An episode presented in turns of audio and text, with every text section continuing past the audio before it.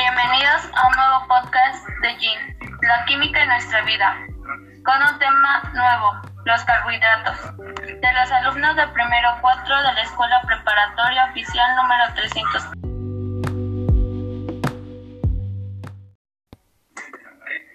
El día de hoy nos acompañan los nutriólogos Jesús y Nicole. Sean bienvenidos y muchas gracias por aceptar nuestra invitación. Asimismo, como conductora, su servidora Estefanía.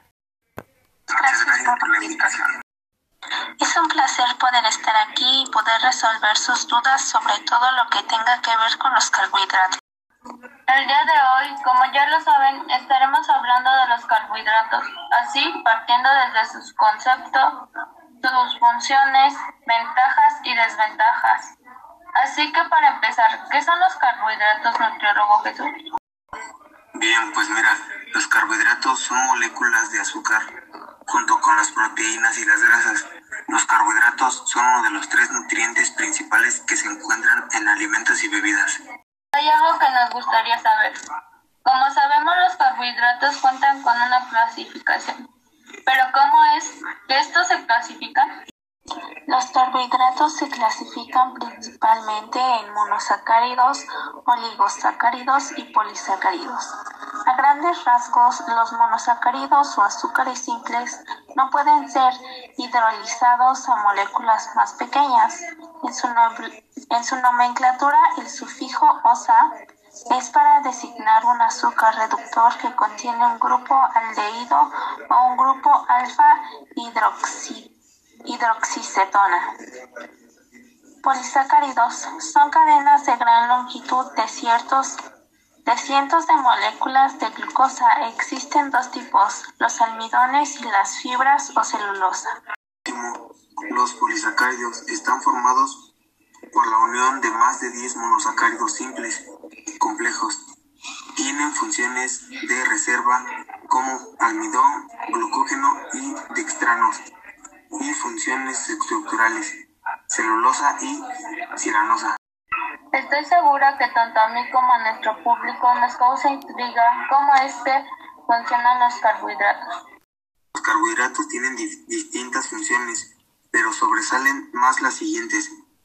Funcionan como reserva energética, forman parte del tejido más importante, regula la celulosa, que es una fibra alimentaria, y al igual regula el trastorno intestinal, disminuye el estreñimiento, el, el trastorno intestinal, disminuye el estreñimiento ablandando los, las heces y aumentando su volumen. Aumenta la sensación de saciedad. De igual manera, disminuye la absorción de sustancial como el colesterol. En el caso de diabéticos, disminuye la elevación de azúcar en la sangre. Posible efecto protector contra cáncer de colon y enfermedades cardiovasculares. Al parecer, la mayor parte de sus funciones son muy positivas. Muchas gracias. Con mucho gusto. Como la mayor parte de las cosas, supongo que también tienen ventajas y desventajas. ¿Me podrían decir cuáles son cada una de ellas, nutriólogos? Las principales ventajas son siete las que más destacan. Uno, forman parte de los tres grupos básicos de la alimentación en conjunto con las proteínas y los lípidos, por lo tanto nos aportan los nutrientes esenciales en nuestro día a día. 2. Son la principal carga energética, por ello son impredecibles para realizar nuestras actividades diarias y contar con un buen desempeño físico y mental. 3. Mejoran el estado de ánimo, pues sus componentes estimulan la producción de serotonina. 4. Activan el alerta en nuestro sistema porque la glucosa mantiene despierto el cerebro. 5. Favorecen la salud cardíaca puesto que pueden equilibrar los niveles de colesterol. 6. Benefician la salud intestinal debido a que estimulan y aceleran el tránsito, evitando inflamaciones o intolerancias. Y 7. Contribuyen a la recuperación muscular. Me doy cuenta que son muy buenas aportaciones. presentan 1. Altos niveles de glucosa en la sangre producen enfermedades de trastornos metabólicos como la diabetes. 2.